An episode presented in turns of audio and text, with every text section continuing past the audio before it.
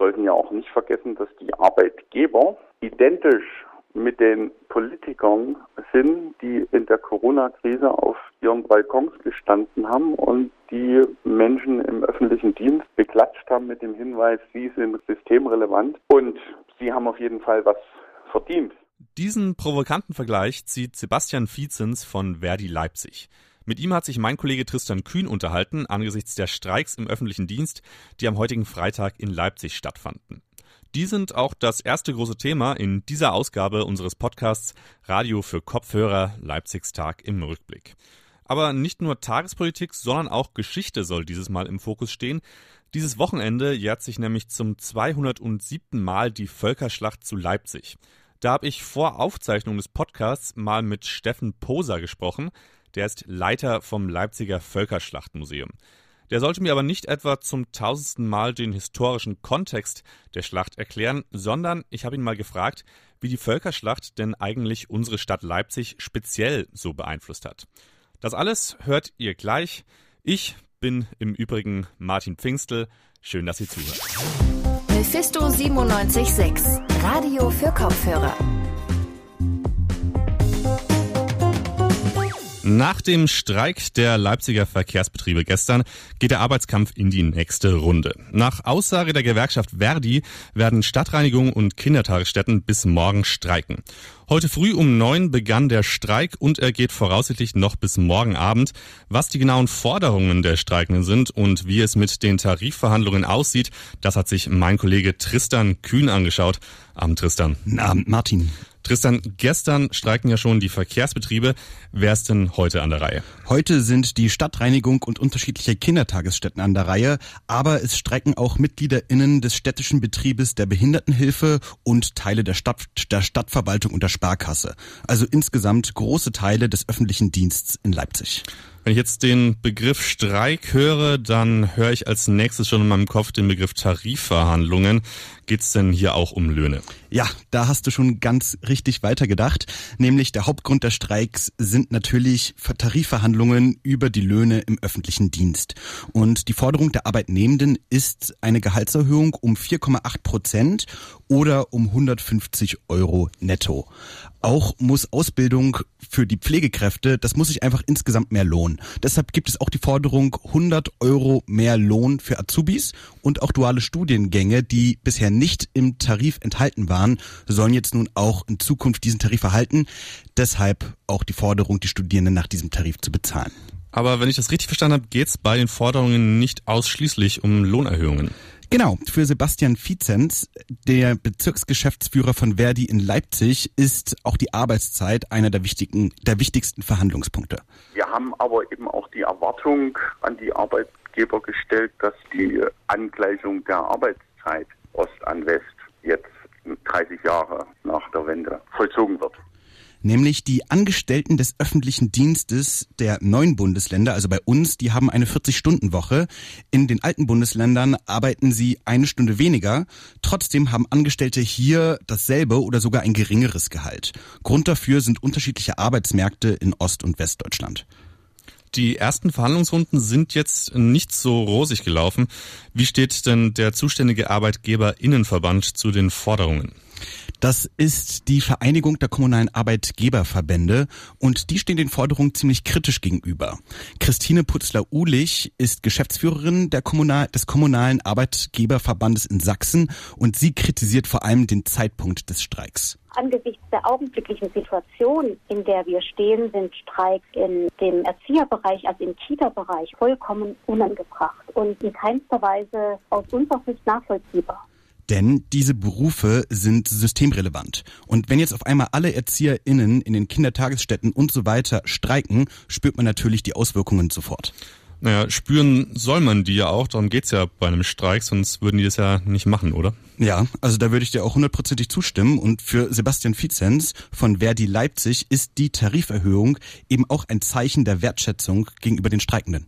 Wir sollten ja auch nicht vergessen, dass die Arbeitgeber identisch mit den Politikern sind, die in der Corona-Krise auf ihren Balkons gestanden haben und die Menschen im öffentlichen Dienst beklatscht haben mit dem Hinweis, sie sind systemrelevant und sie haben auf jeden Fall was verdient.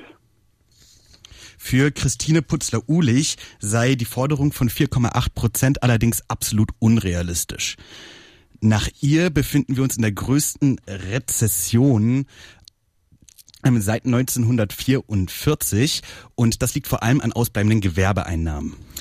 Wollten nicht auch Bund und Länder die ausbleibenden Gewerbeeinnahmen ausgleichen? Das stimmt. Allerdings gelten diese Beschlüsse nur für das Jahr 2020. Und wir wissen ja alle noch nicht, wie lange diese Pandemie noch geht. Und wir können also nicht davon ausgehen, zumindest Christine Putzler-Uhlich sagt das, dass fehlende Einnahmen noch auf ewig ausgeglichen werden könnten. Wir gehen davon aus, dass die folgenden Jahre ganz schwere Jahre werden für die kommunale Familie und wir keinen Ausgleich der dramatischen Einnahmeeinbrüche erfahren werden.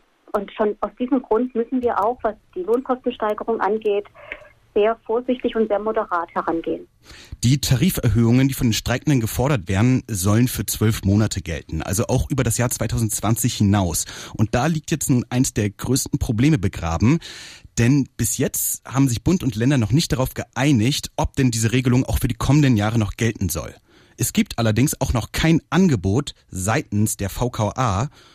Weiter verhandelt wird darüber nächste Woche am Donnerstag und da werden wir dann sehen, ob die Verhandlungen nochmal in eine nächste Runde gehen oder ob sie da endlich einen Kompromiss schließen können. Die Tarifverhandlungen befinden sich also im vollen Gange. Sollten sich die Parteien nicht einigen, hat Verdi bereits angekündigt, dass die Streiks im öffentlichen Dienst nächste Woche weitergehen. Danke Tristan, dass du das für uns eingeordnet hast. Sehr gern. Diese Woche vor 207 Jahren tobte die Völkerschlacht zu Leipzig. Um die Stadt herum waren alliierte und napoleonische Truppen seit dem 15. Oktober schon am Kämpfen. Am 18. Oktober 1813 sollten die grausamen Kämpfe dann endgültig ein Ende finden. Über die Geschichte rund um die Schlacht und ihren Verlauf wollen wir diesmal aber nicht noch einmal sprechen. Wir wollen uns in dieser Folge unseres Podcasts mal darauf konzentrieren, welche Bedeutung die Schlacht denn für die Stadt Leipzig selbst hatte. Dazu habe ich vor Aufzeichnung des Podcasts mal mit Steffen Poser gesprochen. Er ist Historiker und Leiter des Völkerschlachtmuseums in Leipzig.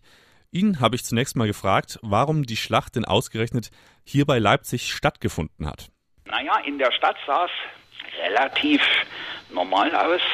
Äh, sieht man mal von großen Truppenmassen ab, die irgendwie in der Stadt zugange waren, immer wieder durch die Stadt auch durchzogen, um das eine oder andere Schlachtfeld zu erreichen. Das heißt, die Leipziger haben natürlich die Schlacht gehört, vor allen Dingen.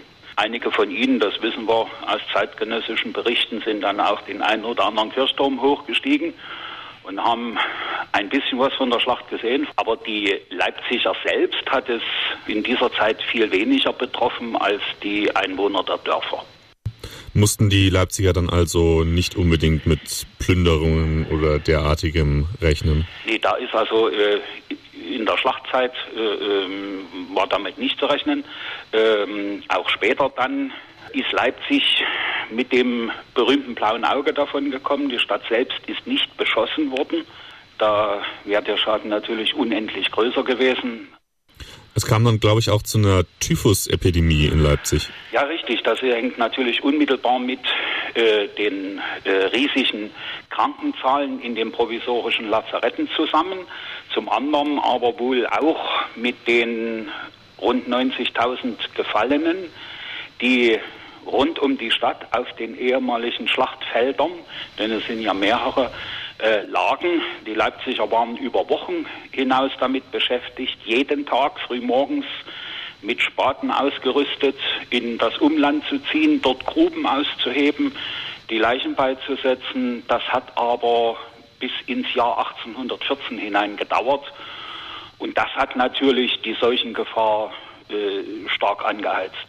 Von der politischen Bedeutung für Deutschland und für die deutsche Geschichte ist die Völkerschlacht natürlich relativ gut behandelt. Was hatte sie denn vielleicht speziell für Leipzig für eine politische Bedeutung? Nun, Leipzig wird zur Grenzstadt.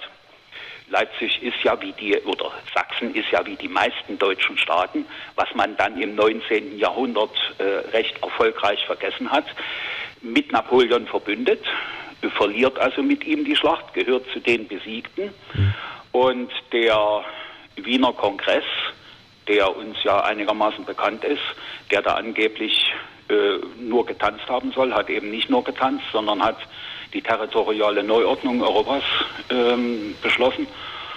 Und da musste Sachsen etwa die Hälfte seines Territoriums an Preußen abtreten. Und äh, ich sag mal, gleich hinter Leipzig fing dann nach dem Wiener Kongress Preußen an. Eigentlich eine direkte Auswirkung der Völkerschlacht. In gewisser Weise wird das Stadtbild ja heute immer noch von der Schlacht geprägt, nämlich durch das Völkerschlachtdenkmal. Das kann man ja von überall aus sehen. Wie kommt es denn dazu, wie kam es dazu, dass aus diesen schrecklichen Kriegserfahrungen für die Stadt dann dieses Bollwerk des Stolzes quasi entstanden ist? Naja, das ist natürlich eine Sache des 19. Jahrhunderts. Die Schlacht und die äh, sogenannten Befreiungskriege Klammer auf, wer hat da wen befreit und wer fühlte sich da wirklich befreit, Klammer zu. Ähm, die sind natürlich Teil des äh, Gründungsmythos der deutschen Nation geworden. Es wurde also dann im Laufe des 19. Jahrhunderts äh, immer mehr so dargestellt, als ob sozusagen die äh, Nationenwertung eigentlich in den Befreiungskriegen begonnen hätte. Und damit entstand natürlich auch der Wunsch, äh, Plätze zu schaffen, äh, die also an diese Ereignisse erinnern. Das hat für das ganz große Denkmal finanziell lange Zeit nicht gereicht, sodass wir heute eigentlich eine sehr einzigartige Denkmalslandschaft in Leipzig haben mit etwa über 100 Kleindenkmalen. Das große Völkerschlachtdenkmal dann kommt aber erst Ende des 19. Jahrhunderts. Da geht es natürlich 1913 viel weniger um Napoleon und den alten Blücher, als dass es mehr um die ko konkrete politische Situation kurz vor Ausbruch des Ersten Weltkriegs ging. Da ging es darum, die patriotische Begeisterung, die Anfang des 19. Jahrhunderts im Krieg gegen Napoleon teilweise entstanden war, sozusagen nochmal in einer zweiten Auflage neu zu beleben. Und aus diesem Grund prägt das Völkerschlachtdenkmal also bis heute unsere Stadt. Das sagte Steffen Poser, Historiker und Leiter des Völkerschlachtmuseums hier in Leipzig. Ihm sage ich nochmal ganz herzlich Danke für das erhellende Gespräch. Zum 207. Jahrestag der Völkerschlacht zu Leipzig lohnt es doch, sich mal zu fragen, wie die Schlacht eigentlich nicht nur die deutsche Geschichte insgesamt, sondern auch unsere Stadt im Speziellen beeinflusst hat. Das war's auch schon wieder mit Radio für Kopfhörer Leipzigs Tag im Rückblick. Heute hatten wir sozusagen ein Auge in der Gegenwart und eines in der Vergangenheit. Beide Themen waren aber gleichermaßen super vorbereitet und dafür bedanke ich mich wie immer bei meinem Team. Aber ich möchte mich auch bei euch bedanken, liebe Zuhörer, dafür, dass ihr mal wieder eingeschaltet habt. Von unserem Podcast gibt es täglich werktags eine neue Folge, dann zu finden natürlich bei iTunes, Spotify etc. Ich kann mich an dieser Stelle nur noch verabschieden. Mein Name ist Martin Pfingstel. Macht's gut und bis zum nächsten Mal. Mephisto 976, Radio für Kopfhörer.